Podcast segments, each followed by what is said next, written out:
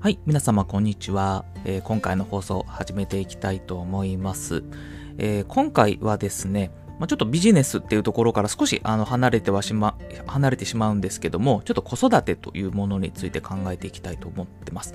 で、今ですね、あの私、えー、っと、幼児1歳か、1歳の、まあ、子供がおりまして、1人子供がいるんですけど、今その子育てをしています。で、私も妻もあの共働きの状態でございまして、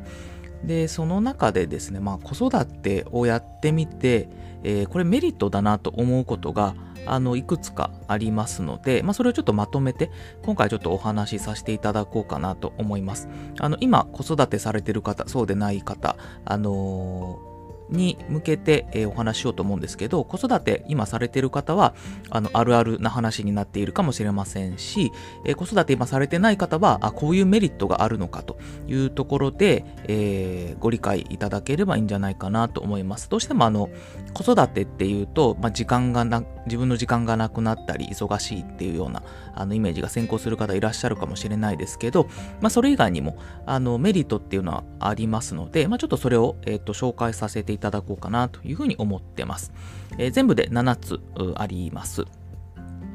で、えー、まず1つ目なんですけれども、えー、規律正しい生活になるということですね。えー、これは、あの、まあ、子供に、えっ、と、その夜更かしをさせるわけにもいきませんので、あの規則正しい生活っていうのを、まあ、覚えてもらおうということで、そうなると必然的に大人である自分たちも、えー、規律正しい生活になっていきますので、非常にいいメリットになってます。で、最初ちっちゃい時はですね、あの、子供 3, 時3時間とか4時間とか、それぐらいで起きてしまうので、あんまりその、規律正しい生活にはならないんですけれども、えっと、ある程度、あの、まとまって寝れるような時期になってきたらですね、だいたい 1, 1歳ぐらいかなになってきた時ぐらいから、あの、だいぶこう起きる時間と寝る時間っていうのをこう決めてですね、あの、生活できるようになるので、非常に、あの、規律正しく生活になっていきますので、それはいいかなと思ってます。で、次、二つ目なんですけれども、食事の質が上がるということで、まあ、これも、あの、子供のためにしっかりご飯を作るというのが、えー、波及して大人の食生活も豊かになるっていうような話です。で、例えば、まあ、あのー、結構、カップ麺、えー、カップヌードルをお昼にして食べてしまうとか、なんかそういう軽く済ませちゃうとかっていうのもあると思ってて、まあ、別にそういうのは全然悪くはないと思うんですけど、そればっかりってわけにもいきませんので、まあ、子供にましっかりご飯を食べさせつつ、まあ、自分たちの食事も、あのー、子供の作ってる子供が食べているのと同じようなものを食べるっていうようなことで、え、かなり食事の質が上がるんじゃないかなというところを思ってます。で次、3つ目、忍耐強くなるということで、えー、まあこれも、あのー結構大事なポイントなのかなと思うんですけど、どうしてもあの子供の都合に合わせないといけなくなるところがありますので、まあ、ちょっと我慢しないといけないところっていうのは出てきます。で、それ自体は、まあ、大変ではあるんですけど、あの自分を鍛える練習だと、えっとまあ、修行だと思えば別にそれはそれでいいのかなと思いますしまあ可愛い自分の子供のためなのであんまりこう我慢っていう感じはないのかなと思うんですけどあの忍耐強くは確実になれますので、えー、そういうちょっと心の修行っていうんですかね、まあ、そういうのもできるかなと思ってます。で次、4つ目なんですけれども、時間の価値に気づくようになるということで、まあ、どうしてもあの時間、自分の時間が、まあ、あのだいぶ取られてしまうというのは事実です。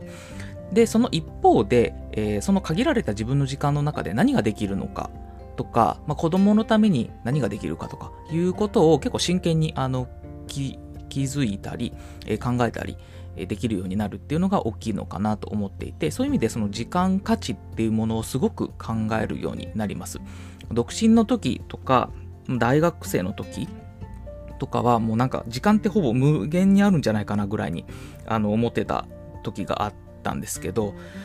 まあ、今、こうやって子育てをしてみると、本当に有限だなというところを思っていて、あのこの限られた時間で今何ができるのか、細かい隙間時間でもあのインプットできることないかとかアウトプットできることないかとかなんか家事ちょっとでもできないかとか、まあ、そういうことをちょっと、あのー、やるようにして、えー、時間価値っていうものの、えー、高さがだいぶ上がったなというところを思ってます。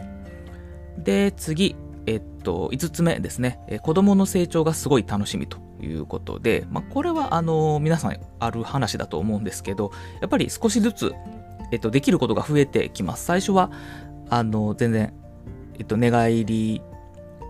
するようになって、それはそれで嬉しいなって思ったり、ハイハイし始めてとか、で、立ち始めて、で、歩き始めてとか、で、ご飯もだんだんいろんなものが食べれるようになってっていうように、あのー、少しずつこう成長していくんですよね。で、その成長を見るのはやっぱり、あのー、本能的になんでしょうか、すごい嬉しいですよね。うん。で、で新しいこう言葉も覚えたりとか、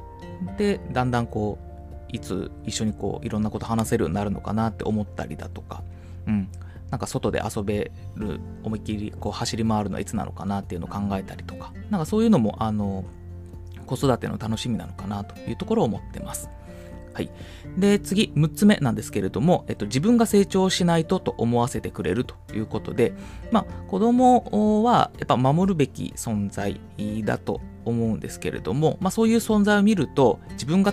たくましくならないとというか、しっかりしないとっていうのを思えるっていうことですね。まあ、これは、あの、仕事で言うと、後輩ができるのと、なんか似たような感じなのかもしれません。あの、後輩ができると、自分もしっかりしなきゃっていうふうに思って、えー、こう、勉強したりするっていうようなことをやったりすると思うんですけど、子供ができても同じような、あの、気持ちになります。やっぱりこう、いろいろこう、教えてあげたいなとか思ったりとか、あの、そういうのを思ったりするので、えー、親としてあのしっかりしないといけないなっていうふうに思わせてくれるっていうのはあのすごいメリットだなと思ってます。で最後7つ目なんですけれども母親母親のありがたみを知ることができるということでこれまあ自分の母親のありがたみってことなんですけどあのよくもこれだけのあの労働というか、まあ、子育てやってくれたなっていうふうにこう感謝することが多くなりました。あのやっぱ大変ですよ、本当に。えっと、何から何までやっぱやらないといけないですしね、特にちっちゃい時とかはもうほんと片時もあの目が離せないですし、まあ、大きくなったら大きくなったで、あのあの少しまあ手を離してもいいんでしょうけど、まあでもそれだけ行動範囲も広がって危なくもなると思いますんで、なかなかこう、あの緊張する時間が長いっていうんですかね、まあ、そういうことあるんじゃないかなと思うんですけど、まあ、その中で母親がいろいろやってくれたこと、まあ、父親も当然そのありがたいんですけどやっぱり母親私の場合はちょっと母親がいろいろやってくれたっていうのもあるのでそういうこう親のありがたみですね、まあ、それを気づくことができるようになったっていうのも、まあ、子育てをしてみてよかったなというとこです。なので、あの自分の親との関わり方っていうのもだいぶ変わったかなというふうに思ってます。はい。ということで、今回は、えー、子育てをするメリットということで、なんかものすごい個人的な意見ということでお話をさせていただきました。えー、振り返りをさせていただきますと、メリットは7つあると思ってます。1つ目は、えー、規律正しい生活になる。2つ目が食事の質が上がる。え3つ目が忍耐強くなる。4つ目が時間の価値に気づくようになる。え5つ目が子供の成長がすごく楽しみになる。え6つ目が自分が成長しないといけないと思わせてくれる。で、最後、7つ目が、えー、親のありがたみを知ることができる。私の場合は特に母親のありがたみというところでした。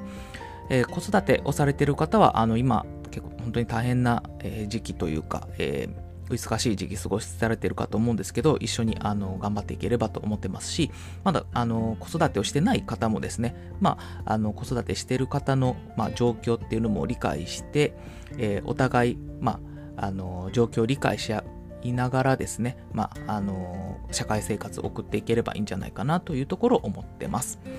はい。ということで、今回の放送はこれで以上とさせていただきます。どうも聞いていただきましてありがとうございました。